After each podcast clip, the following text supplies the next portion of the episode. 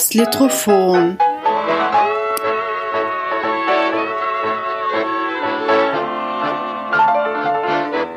Der Mikropodcast über Literatur in und aus Österreich.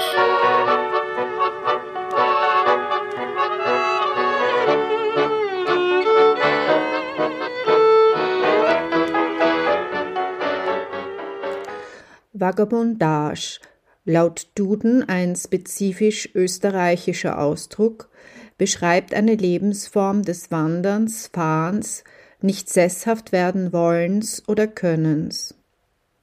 Außerhalb der etablierten gesellschaftlichen Ordnung werden Vagabundierende oft angefeindet und verfolgt, ihre vermeintliche Freiheit jedoch auch romantisiert. Ein neuer bei Sonderzahl erschienener Band nimmt historische und zeitgenössische Facetten des Vagabundierens in Wien ins Visier. Ich habe mich mit den beiden HerausgeberInnen Eva Schörghuber und Andreas Pavlik im Wiener Traditionscafé Zartel getroffen und über die Wiener Vagabundage gesprochen. Euer Band nimmt Wien als Ausgangspunkt und Schauplatz für eine historische und kulturwissenschaftliche Auseinandersetzung mit Vagabundinnenbewegungen. Und Vagabundieren wird ja oft romantisiert, mit Freigeist und Wanderleben assoziiert. Wie seid ihr diesem Thema begegnet? Wir sind auf mehreren Ebenen und auf mehreren Seiten dem Thema angegangen. Einerseits mal historisch ähm, und haben da versucht, das, was du schon ein bisschen angesprochen hast, was einerseits ist, dieses, dieses Element des Freigeistigen, des, der Autonomie, der Bewegungslust oder des Wander, Wanderlust.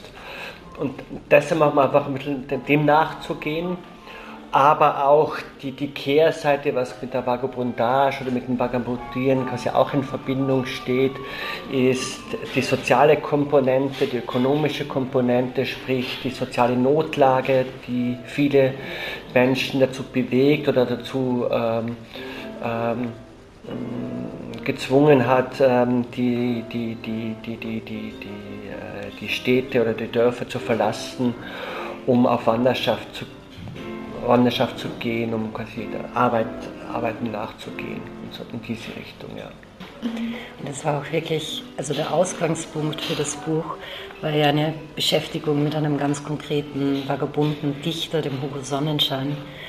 Und auch dessen Lebensgeschichte, also auch dessen historische Biografie changiert so zwischen dem Freiheitsdrang und der Lebens- und Bewegungs- und Wanderlust, aber natürlich auch der ganzen Tragik der ersten Hälfte des 20. Jahrhunderts.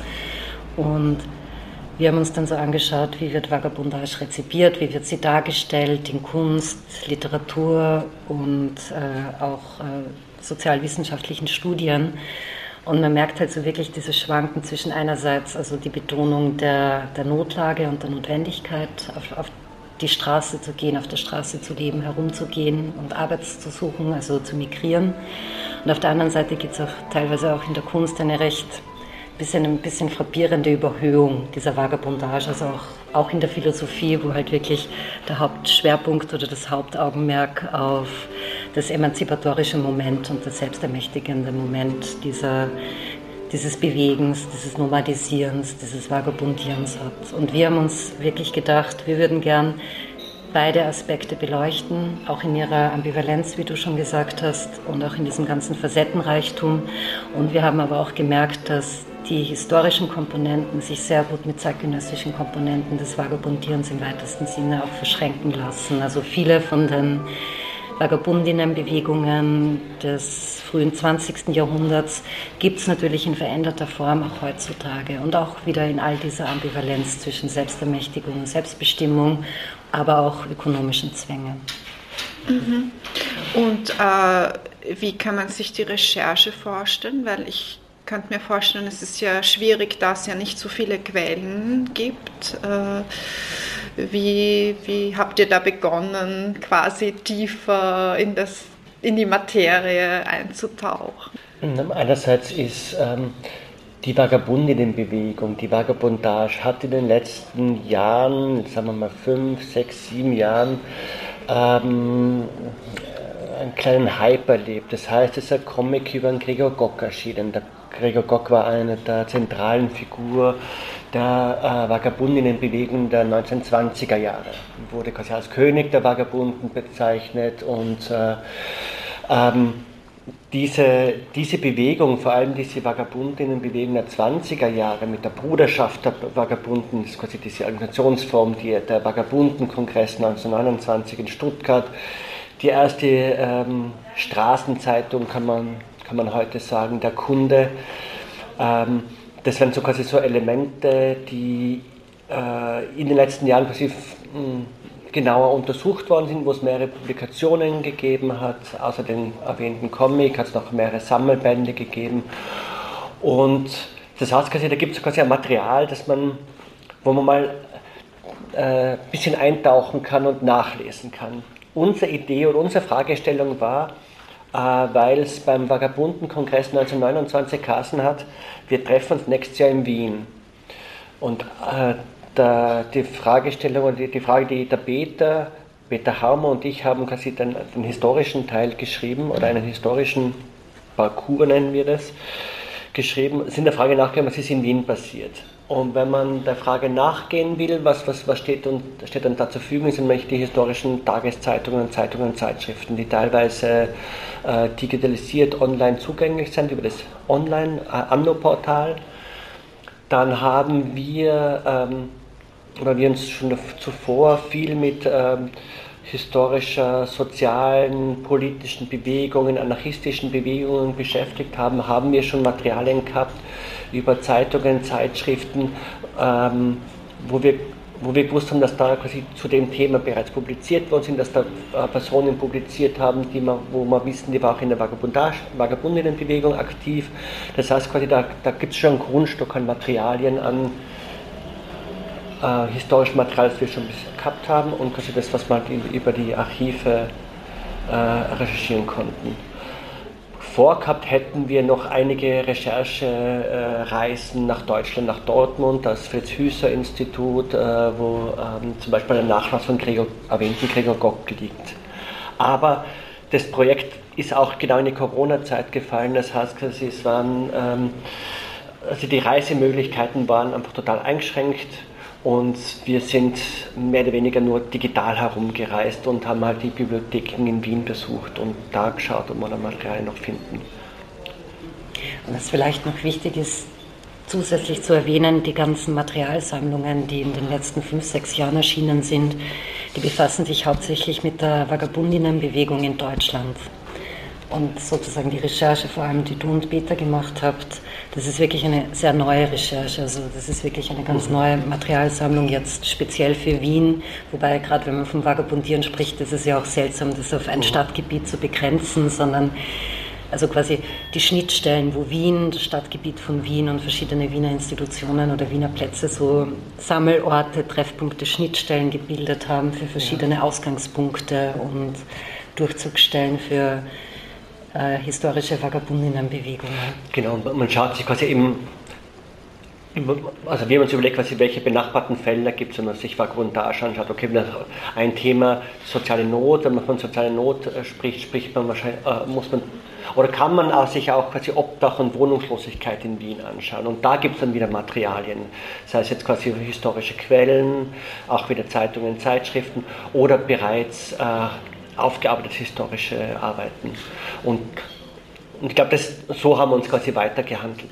Und das Thema wird ja von vielen verschiedenen Perspektiven beleuchtet. Sie da im Vorhinein schon äh, Autorinnen und Autoren quasi im Kopf gehabt, die ihr gerne äh, ansprechen möchtet, dass die Beiträge schreiben? Oder? Also wir haben uns eben, dadurch, dass wir gesagt haben, wir wollen einen historischen Teil, wir wollen so einen kulturwissenschaftlich-philosophischen Teil und wir wollen auf jeden Fall einen zeitgenössischen Teil, haben wir uns eben angesichts der historischen und auch kulturwissenschaftlichen Debatten Themenfelder, die sich so um die Vagabondage ranken oder sich annähern und so weiter, haben wir uns überlegt, was könnte das heute in Wien sein? Also mit welchen Initiativen, mit welchen Stellen, mit welchen KünstlerInnen, mit welchen Aktivistinnen möchten wir im Zusammenhang mit diesem Band gerne also sprechen einerseits und andererseits sie auch wirklich um Beiträge bitten. Also wir hatten schon sehr konkrete, entweder Initiativen oder teilweise auch wirklich ganz konkrete Personen im Kopf.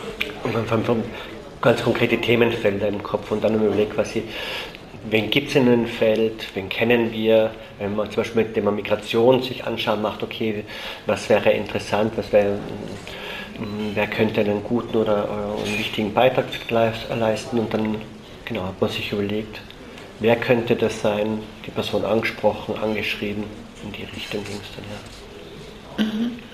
Ja, also ein, ein Beitrag oder beziehungsweise ein Aspekt, den ich span sehr spannend finde, ist auch dieses Gestaltenverzeichnis, das es gibt äh, im Buch.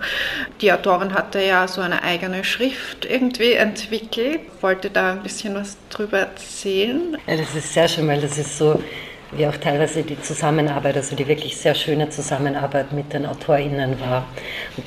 Das lässt sich jetzt besonders gut anhand des Gestaltenverzeichnisses von Nathalie Divan erzählen weil wir haben Nathalie ursprünglich wegen eines anderen Beitrags angefragt. Nathalie macht ja so Leerstandsanagramme, nennt sie das. Das heißt, in ganz Wien vertauscht sie Buchstaben auf Fassaden. Mhm und äh, machte mit Postkarten und es hat auch eine Serie im Augustin und so weiter gegeben. Und wir haben sie ursprünglich angefragt, ob sie nicht einen Beitrag über ihre wandernden Buchstaben machen möchte.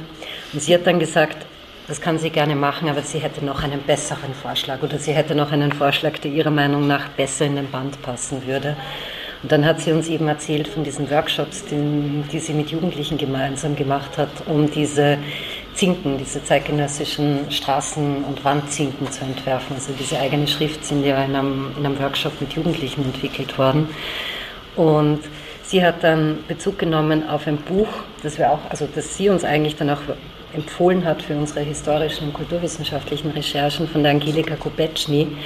Die listet in ihrem wirklich sehr lesenswerten historischen Bändchen äh, alle Namen auf, die sie so im Zuge ihrer historischen Recherchen gefunden hat, äh, womit fahrende, wandernde, vagabundierende Menschen bezeichnet worden sind. Also das ist ein langes, wunderschönes und sehr beredtes Verzeichnis über die verschiedenen Gestalten, wie sie genannt wurden und wie sie bezeichnet wurden. Also teilweise von wirklich auch äh, juristischer Seite, aber teilweise auch quasi im Volksmund. Und sie hat dann dieses Gestaltenverzeichnis äh, in den Band, also eingebracht und dieses Gestaltenverzeichnis wandert ja selbst durch den ganzen Band. Aber das war wirklich auch tatsächlich mhm. ihr Vorschlag, das so zu machen, weil wir hatten sie ursprünglich wegen der Leerstandsanagramme, wegen der wandernden Buchstaben angefragt. Ja, und es ist ja auch wirklich wie eine Schrift, oder? Also wenn man mhm. quasi das System durchschaut, kann man das ja auch wirklich lesen. Ja. Auch Sie hat eine eigene Schrift gebaut, quasi aus diesen, aus diesen Zeichen, ja. Mhm. Mhm.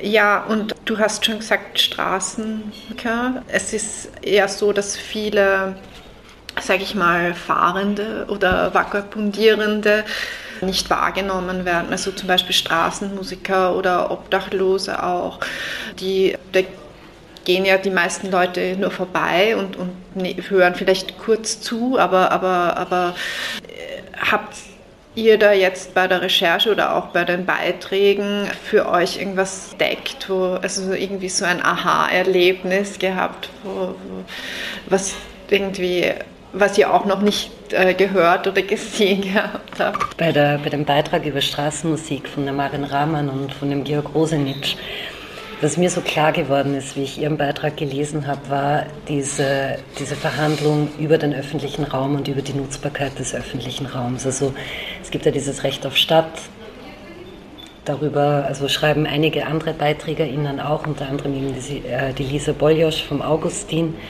Aber mir ist bei dem, beim Lesen des Artikels über Straßenmusik auch noch einmal so klar geworden, was es bedeutet, äh, öffentlichen Raum auch für, also für Musik einfach nutzbar zu machen und was es aber umgekehrt bedeutet, so eine Art Kontrolle über, über Straßenmusik halten oder für sich in Anspruch nehmen zu wollen. Also es kommt auch in dem Artikel ganz konkret vor, diese U-Bahn-Stars, es gibt ja in Wien in den, in den U-Bahn-Stationen gibt es ja diese markierten Stellen, wo man sich bewerben kann, um dort wirklich auch Straßenmusik zu machen. Und das ist eigentlich ein völlig anderes Konzept, als zu sagen, äh, öffentlicher Raum wird auf eine andere und nicht so kontrollierte Art und Weise verhandelt oder auch in Anspruch genommen. Und ich finde das Beispiel von Straßenmusik gerade in, in dem Zusammenhang wirklich, also wirklich interessant, weil also die U-Bahn-Stationen sind das eine, aber die Straßenmusik auf den Straßen ist auch was anderes. Das muss man auch anmelden. Es ist nicht so, dass man einfach in Wien äh, Straßenmusik machen kann, da wird man relativ schnell vertrieben. Und was bedeutet das aber über das Verständnis, also sowohl das rechtliche als auch das allgemeine Verständnis von, mhm. von, öffentlichem Raum. Und ich finde, da ist die Straßenmusik wirklich auch ein. Ja, und es ist ja dann auch wieder irgendwo innerhalb einer Regulierung. Also es ist ja dann nicht quasi spontan oder, oder äh, es ist ja dann wieder, wenn man sich bewerben muss, nicht wirklich irgendwie, sage ich einmal, äh, frei oder. oder ja, genau. Es gibt selbstbestimmt quasi. Genau, ja. genau. Es gibt anscheinend wirklich Castings für diese U-Bahn-Stars. Mhm. Also, das ist genau das Gegenteil davon. Durch, durch die Lande oder durch die Städte zu ziehen und einmal dieses, einmal jenes zu spielen, wenn man sich da vorher bewerben muss. Das schränkt natürlich auch die Bewegungsmöglichkeit ein, weil man weiß, man bekommt jetzt sozusagen an gewissen Tagen hat man die Möglichkeit da zu spielen. Das ist ein ganz anderer Zugang zu öffentlichem Raum und eine ganz andere Art von von Regulierung. Ja. Man, mir ist noch mal mehr klar geworden, vor allem auch mit der historischen Beschäftigung und auch mit der Aktualisierung, auf die dann noch gleich zu sprechen kommen werde. Mm, also quasi so vagabundierende Menschen, in welcher Situation die waren, gebracht wurden und zwar quasi als, als, als Bittstellerinnen auftreten zu müssen. Also quasi die soziale Not, das soziale Elend, in das sie ähm, oft auch unverschuldet gekommen sind aufgrund äh, größerer oder allgemeiner ökonomischer äh, schwieriger Situationen, allgemein hoher Arbeitslosigkeit. Das heißt, du bist auf der Straße, ähm, musst dich ewig lang anstellen in, in, den späten 20er Jahren, um, um quasi eine Notschlafstelle zu bekommen, die, die furchtbar ist, wo du wo total streng auch reglementiert worden ist quasi ab wann das Licht aus ist, ab wann quasi wieder das Licht dann wieder angeht und du raus musst und wieder auf die Straße, weil du unter äh, die, die, die, die Zeit nicht unter Tag in dieser Notschlafstelle verbringen darfst. Also quasi, wo du total diesen Gesetzgeber und dieser Reglementierung unterworfen bist und wo du quasi permanent nur als Bittsteller auftrittst. Und äh, ähm, Alexander Machatschke von der BAVO, also eine bundesweite Organisation von Obdach und wohnungslosen Menschen, also das ist quasi eine Bundesratsorganisation, die sich äh, um, äh, von, von Einrichtungen, die sich äh, um Obdach und wohnungslose Menschen kümmern, so. Der hat das Housing First Konzept ähm, kurz dargestellt oder, oder berichtet davon, wo, wo, äh, worum es da geht, ist einerseits, dass die Menschen, die obdach und wohnungslos sind, ähm, nicht länger überprüft werden sollen, ob sie wohnungsfähig sind, was ja oft quasi Sozialeinrichtungen tun. Quasi, du musst dann mal Probe wohnen in einem Heim, dann musst du beurteilen, ist, ist diese wohnungsfähig und dann musst du quasi wieder bewerben, dann kriegst du eine Wohnung und wenn du Glück hast, bekommst du eine, die du leisten kannst und so weiter. Sondern quasi prinzipiell mal sagen, ohne große Bedingungen, Voraussetzungen gibt es den Leuten eine Wohnung. Alles andere kann man später klären. Und diese Bedingungslosigkeit und nicht diese, diese, diese, diese Bittstellung, die, die die Menschen quasi, die in dieser Lebenssituation sind, ähm, nicht in diese Bittstelle bringen, sondern quasi einfach mal ähm, wirklich mit dem versorgen, was sie brauchen, das ist eine Wohnung. Und das ist mir noch so klar geworden, dass man, ähm, dass es eine, eine ganz perfide Perspektive auf diese Menschen ist, die, die mhm. quasi in dieser sozialen Notlage sind. Ja das ist quasi nochmal das quasi noch mal auf die Spitze getrieben, also quasi bei, bei Musikerinnen, die, die Straßenmusik machen, die auch ähm, quasi als, als Bittstellerin auftreten, quasi zu fragen, darf ich hier spielen oder ich bin gut genug, um hier spielen zu dürfen. Und die müssen halt ähm, nachweisen können, dass sie gut genug sind, um wohnen zu können. Ja. Mhm. Und zu dürfen. Und zu dürfen, ja. ja. Ja. ja, und es ist ja auch irgendwo, also nicht nur Bittsteller, aber es ist ja auch ähm, so, dass sie eigentlich Menschen, die halt außerhalb von herkömmlichen Regulierungen oder Gesetzen leben möchten, äh, auch immer verfolgt, angefeindet mhm. Äh, mhm. wurden oder, oder halt äh, für Irritierung sorgen, aber gleichzeitig ist es irgendwie wo auch so ein, so ein ja, wird es eben romantisiert und, genau. und irgendwie äh, fantasieren manche ja. davon halt irgendwie so frei zu sein und, mhm. und also das finde ich irgendwie auch spannend. Das ist auch wirklich diese ganz seltsame, also dieses ganz seltsame Verhältnis, also wie, wie wir es auch schon gesprochen haben, oder? Menschen, denen eigentlich, von denen behauptet wird, sie seien frei. Also es hat ja wirklich auch den juristischen Terminus vogelfrei gegeben, tatsächlich für vagabundierende Menschen. Also dieses vogelfrei hat ja was sehr Ambivalentes auch. Aber quasi, dass genau die Menschen, denen unterstellt wird, sie seien zu frei sozusagen oder zu zügellos, dass genau diese Menschen in diese Kontroll- und Regulierungsregime hineingezwungen werden. Das ist ja kein Zufall. Und wir haben uns das auch historisch angeschaut ihr, also mit der ursprünglichen Akkumulation in eurem Artikel und ich auch mit der Silvia Federici in, in meinem Artikel. Also wie es halt wirklich darum ging, im Übergang von feudalistischen Zeitalter ins neukapitalistische oder frühkapitalistische Zeitalter dieses Arbeitsmarktregime durchzusetzen. Also es ist heute ja, das kann man sich kaum vorstellen, aber damals waren Hunderttausende Menschen in ganz Europa auf den Straßen sind herumgezogen, weil sie nicht ihre Lebenszeit um schlechtes Geld verkaufen wollten für schwere Arbeit. Und die Strafen damals waren wirklich körperliche Strafen, also von Todesstrafe bis, bis Folter. Und diese haben sich dann im Laufe der Jahrhunderte sozusagen zurückreguliert in diese Disziplinarregime, die wir heute noch kennen, Arbeitslosengeld, die Bereitschaft, dem Arbeitsmarkt zur Verfügung zu stehen, Sozialleistungen, die Sache mit der sogenannten Wohnungsfähigkeit bis hin eben zur Regulierung des öffentlichen Raumes, Alkoholverbote, Musikverbote, Straßenmusikregulierungen. Und ich glaube, es ist wirklich kein Zufall, dass, dass es Phantasma gibt der Vogelfreien, also dieses, diesen völlig kontextlosen Sehnsuchtsort und andererseits auch die Angst davor und auch wirklich dieser dieser Hass oder diese, diese ganz tiefe Abneigung, die dazu führt, dass genau diesen Menschen die Freiheit so weit wie möglich entzogen wird. Also die de facto und auch die de jure Freiheit.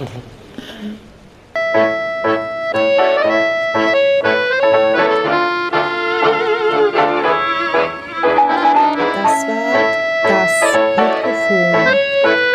Barbara Seidel im Gespräch mit Eva Schörkruder und Andreas Pavlik.